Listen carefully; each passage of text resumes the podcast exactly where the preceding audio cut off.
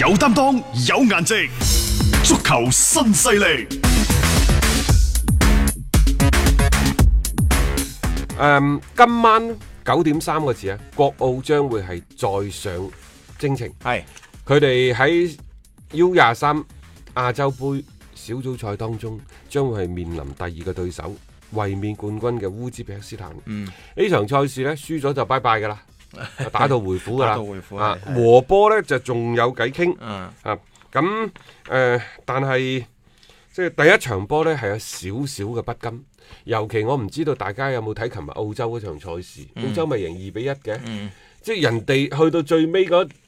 三五分鐘，基本上係有波就帶去角球旗，有波就帶去角球旗。即係我哋又諗翻，即係如果我哋國奧隊對韓國嗰陣時有波帶去角球旗，或者扮下嗯抽筋啊等等。啊以前呢，大家都覺得呢個係一個唔好嘅誒習慣。習慣實際上我話就就戰術而言，呢個係冇咩錯嘅。誒睇下啦，啊每個人嗰個嗰個目標唔同㗎嘛包括即嗯係又講翻兩三年前嗰、個，即係我哋俾敍利亞逼平嗰個上一屆嘅十二嗯有啲人話強賽。母女唔帶佢國唉、家隊啊如嘛果你帶去嗰度又係另一回 事。啊即係點解即係咁多年以嚟，我哋一次一次咁重複咧？講到底就係、比賽經驗唔夠，嚇，即係一去到一唔啲係嘅老油條啊！特定時間裏面呢，就總係有啲唔知因為點你做。比賽經驗唔夠，你就少咗嗰啲嘛。即係譬如話打淘汰賽，你啊嗯嘅經驗會唔會少啊？啊，打呢啲賽會制嘅賽事，尤其係衝擊出線嘅賽事，你有個咁嘅經驗同冇咁嘅經驗，真係差差好遠嘅。啊，咁同埋提搶嘅人， 我覺得都要啊啊做咗啲工作先得。啊烏茲別克斯坦佢上屆冠軍，上屆邊度打嘅？大家仲記唔記得啊？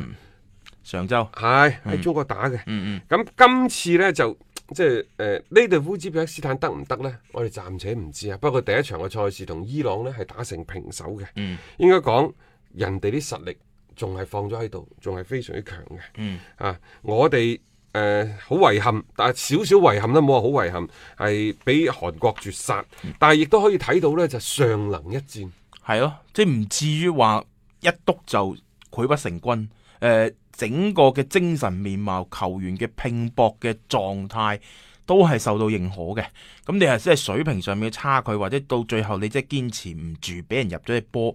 我覺得有時真係你冇計嘅，即係呢種就係可能一種實力嘅綜合嘅一個體現。但係起碼你去搏先，第一場比賽我覺得其實好多球迷係都表示係收貨。咁如果你攞翻嗰一種嘅拼勁出嚟去搏呢一場嘅比賽，咁啊未必話真係冇機會嘅嗰只嚟啦嚇。咁當然亦都即係有一個嘅唔係咁好消息就係張玉寧嘅一個受傷啦。咁你睇下揾邊個呢？係可以去即係揼翻呢個位置，同埋喺進攻端有冇一啲更加好嘅方式方法，係能夠威脅到對方嘅一個大門。因為而家我哋嘅國奧隊咧，同我哋國家隊一樣嘅，即係喺進攻端佢哋係缺乏咗一啲好容，即係好能夠去撕開對方防線嘅人物喺裏邊。真係面對住一啲亞洲一流水準嘅球隊呢，好多時係冇咩方法，先紮緊自己後防嗰邊嘅嗰個誒穩固程度先，咁樣再去謀求一啲嘅反擊嘅機會，可能會係呢場比賽啦。我哋即係國誒國奧隊一個比較實際嘅一個戰術嘅思路嚟嘅。嗯聽足球新勢力，晚晚有飯食。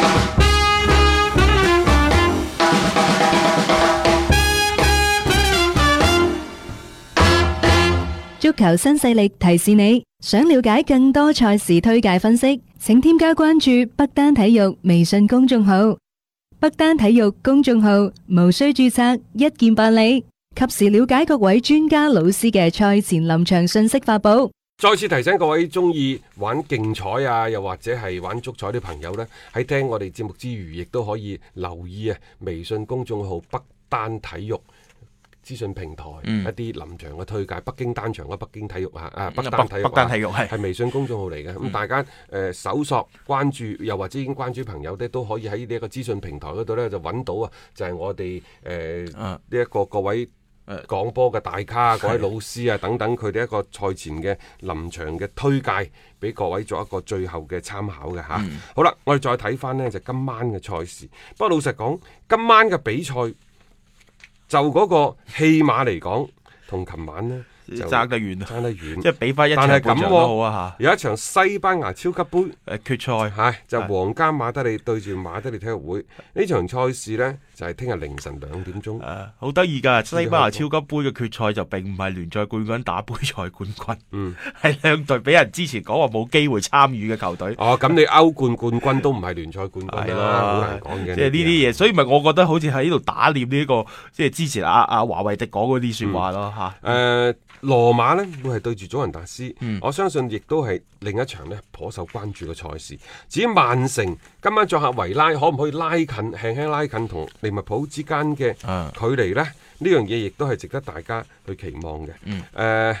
阿古路今晚應該可以攞翻一個首發嘅嗰、個嗰、個位置啊位置。嗯，嚇、佢已經誒、呃代表呢一個嘅曼城喺英超打咗二百五十四場波嘅。嗯，哇，好都勁咁耐噶啦嗯吓，嚇不過佢都係經歷咗球隊即係由啱啱崛起嘅時候，一路到而家嘅一個比較輝煌嘅成績咧，佢係一個見證者嚟嘅。咁、誒、各方面嘅數據喺曼城嘅陣中都可以話係首屈一指嘅一位嘅球員嚟嘅。老實講呢，呢隊嘅阿斯通維拉，你如果想以佢哋嘅能力水準抵抗曼城呢，又真係有一啲天方夜譚、 痴好難啊人說夢。嗯因為呢班波呢，第一前場攻攻擊力唔係好強，嗯，後防守防守能力亦都冇咩話太過過人之處。即係其實呢隊波嘅嗰個質地就係咁上下。佢由頭到尾，佢都係處於一個保組區，嗯，都未點好過。係啊誒好少話衝上去，唔好話前十，就算係前十二位、前十四位都好少嘅，長期係十五位到二十即位之係其間徘實徊即係呢啲波就再一次係反映一樣嘢，佢嘅模式就等於即係上個賽季富咸嗰只，即係大手筆咁喺夏天引援，就換咗一批人過嚟，但係即係大家嘅磨合可能又唔好啊你。好難講嘅，因為上個禮上個賽季英冠佢打附加賽上嚟嘅，係上咗嚟之後心一紅，我買人啦，再加上你英冠第五，你又真係唔夠打唔㗎夠嘅，喎。咁你即係要侵啲人落去咁樣啊！但係 一侵咗，反而就即係仲，不過當然可能個底子亦都唔足啦。啊，同埋譚美阿巴謙上個賽季係借咗俾佢哋噶嘛，而家回收咗，佢係最勁嘅嗰個射手又冇咗，咁啊多少都係有一個嘅影響嘅。我覺得即係對住曼城都幾難呢，有啲咩話着數可以攞得到？而曼城而家喂，琴日李斯特城嘅輸波，咁起碼都先超過對手，攞翻個第二名先啦。今年呢，其實呢班波進攻係冇問題嘅。嗯，誒、你話佢史特靈嘅突破係少咗，史特靈呢賽季前半段好啲，最近呢幾場呢係一啲咁多正局下，但係誒、無論係阿古路又好，嗯加比謝薩斯又好，佢哋前場嘅入波效率係可以保證到嘅，尤其今年奇雲迪布尼嘅狀態好 fit 嗯，啊！佢喺佢度啊喺。中場嘅，無論係佢嘅嗰啲即係傳波嘅次數啊，嗯關鍵傳球嘅次數，誒、仲有呢就係、創造呢一個機會危險嘅助攻啊，包括佢最擅長嘅做餅嘅助攻等等啲數據，其實其實成個英超都係排第一嘅喺呢個賽季。咁啊好犀利噶啦，因為你諗下佢佢係好全面，而且佢仲有一腳好驚天嘅遠射，即係間中都會係有一啲咁樣嘅斬獲嘅。啊但係就算係呢一個無所不能嘅奇雲迪布尼，在陣中發揮上佳都好。點解曼城俾利物浦喺積分嗰度拋開咁遠？就係嗰條毀人不倦嘅坑爹不斷啦後防線，你而家都唔知用邊個好。咁當然啦，好消息嚟講呢，就拿破迪係係即將即將傷愈復出。咁嗯但係咁喎，拿破迪即將傷愈復出又俾人及 住喎。啊當然，唔會即係放英㗎超啦啲球隊俾西甲嗰兩大豪門及呢，好正 常。係你諗下，即係嗰邊皇馬先係話及文尼，而家又話及雲迪克。雲迪克係好啦，啦，呢度拿破迪呢又話俾巴塞嗰度及住，好、正常嘅呢啲嘢啊。係咪都要傳一傳呢啲咁嘅消息出嚟㗎？啊你你利物浦又可以去及翻佢啊，你曼城可以及翻佢呢一個嘅，即係啊係啲球員㗎，係啊，冇咩錯咩法蘭基迪莊嗰啲，你可以及翻佢噶，係啊冇問題噶。 係啊啊，及同反及嘅一個嘅 啊互相嘅博弈嚟嘅。誒，反正東窗嘅時候肯定就好多呢啲咁樣嘅即係流言會傳出嚟嘅。但係你就而家曼城嘅嗰條防線冇理由賣咗佢嘅。曼城呢，老實講，而家除得一個拿破迪都唔啊夠嘅，除咗佢之外，奧達文迪啊，嗰啲文加拉以前嗰啲該放就放啦，到而家仲唔放，我都好奇怪嘅嗯嚇。你用費南典奴係權宜之計嚟嘅咋？嗯咁你仲有邊個啊？史東斯好似亦都唔係好得。史東斯，我大膽啲講句，佢嘅實力能力真係不足嗯以喺豪門效力。點解格調話奧拿話可能要再攞五個億去買人？哇！我聽到我真係曼城真係有錢，因為格調嗱，當初嚟嗰陣時執嗰哋後防線，大家有已冇經使咗睇幾多錢到啦？兩點幾億㗎啦，已經咪咯兩個幾億㗎啦，個個掟落去都起碼咧，全部都係最貴五身六價千㗎萬，㗎，係啊！最貴而家都仲係㗎嗰但係個位而置嚇，但係呢班人你有冇發現嚟咗唔升值？唔升值， 即係佢唔貶值都好啦，但係佢唔升值。即係可能大家會覺得誒喺曼城嘅陣中你都係睇下咁啊而家呢班波，雲迪克你諗下升值升咗幾多？啊，嗰兩個邊更加唔使講啦，過億㗎啦，包括高美斯而家冇過六千萬都未必。係啊，真係升值係啊，搲得佢走嗯係嘛？但係而家你再睇曼城呢班波唔升值，又或者只能夠講呢個就係即係某些位置可能係一個球隊嗯嘅球星黑洞嚟嘅。啊 咁啊要好好諗下喎，如果要加盟曼城嘅嗰啲未來嗰啲後啊衞，而家而家呢，佢哋曼城再夾啱咗邊個呢？就係國米嘅啊，史基尼亞咁呢個亦都係要快啲解決嘅一個問題，因為格迪奧拿佢嘅進攻係調教都冇問題，但係你買唔買嘅嗱，即係呢個時候講翻曼聯。曼聯而家咪話買呢一個嘅誒班奴費南迪斯誒誒誒嗯係啊係啊係咪係啊，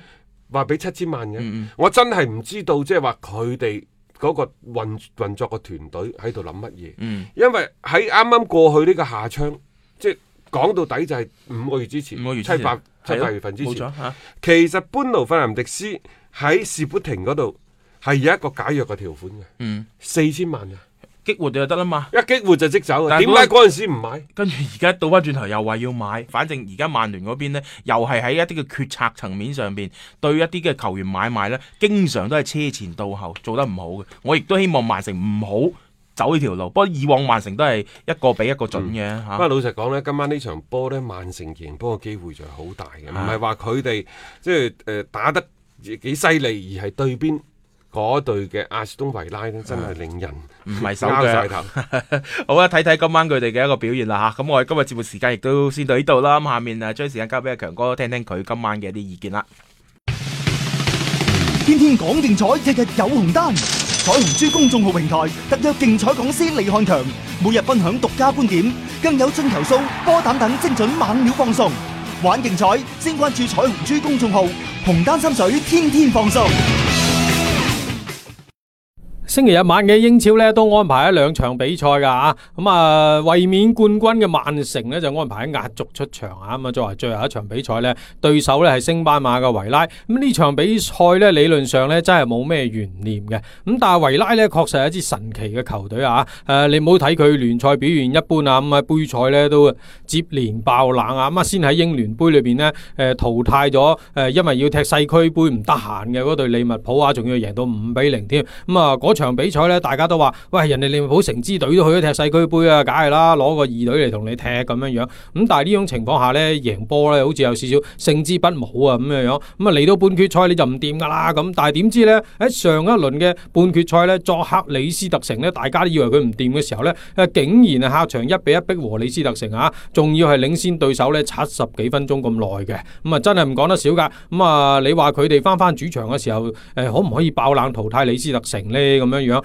誒、真係唔好咁講，唔敢講死住先啊！咁、啊，你真係唔知道呢支維拉呢幾時可以爆冷嘅。咁、啊，誒、我哋又睇下到底呢支維拉有點樣嘅班底啊，可以做出點樣嘅成績呢？咁樣樣。咁、其實呢，維拉呢雖然係只係升班馬，但係實力都唔係好弱嘅。上賽季呢，佢哋作為有機會升班嘅首席射手呢，誒、阿伯拉咸呢就係、車路士而家翻返去車路士嗰個首席射手啦嚇。二號射手呢個基利殊呢，誒、呃最近呢聽講亦都同曼聯呢傳過緋聞嘅，咁啊話曼聯呢睇啱呢名二十五歲嘅前鋒咁話咁樣樣，基利殊呢上賽季喺維拉係二號射手啊，咁啊至於後邊得唔得，會唔會轉會曼聯呢？你哋下回分解啦。咁啊但係至少都説明咗誒呢呢名前鋒呢都係有啲實力嘅，咁啊咁啊另外呢，就係、誒、其實維拉喺賽季初嘅投入都唔細㗎，大部分真係幾乎。誒、中中資嘅老闆啊，幾乎買咗大半支嘅球隊翻嚟咁滯㗎啦。咁啊，至於唔成績唔好咧，呢樣嘢好難講嘅。咁啊，畢竟咧就誒誒、呃缺少一啲大牌嘅球星啊嘛，咁樣樣。咁但係從呢個隱換嘅力度嚟講，至少呢個賽季啊，咁啊同嗰啲好孤寒嘅車仔相比啊，或者阿仙奴相比咧，已經係人哋已經係投入好大㗎啦。咁啊，中資球隊啊叫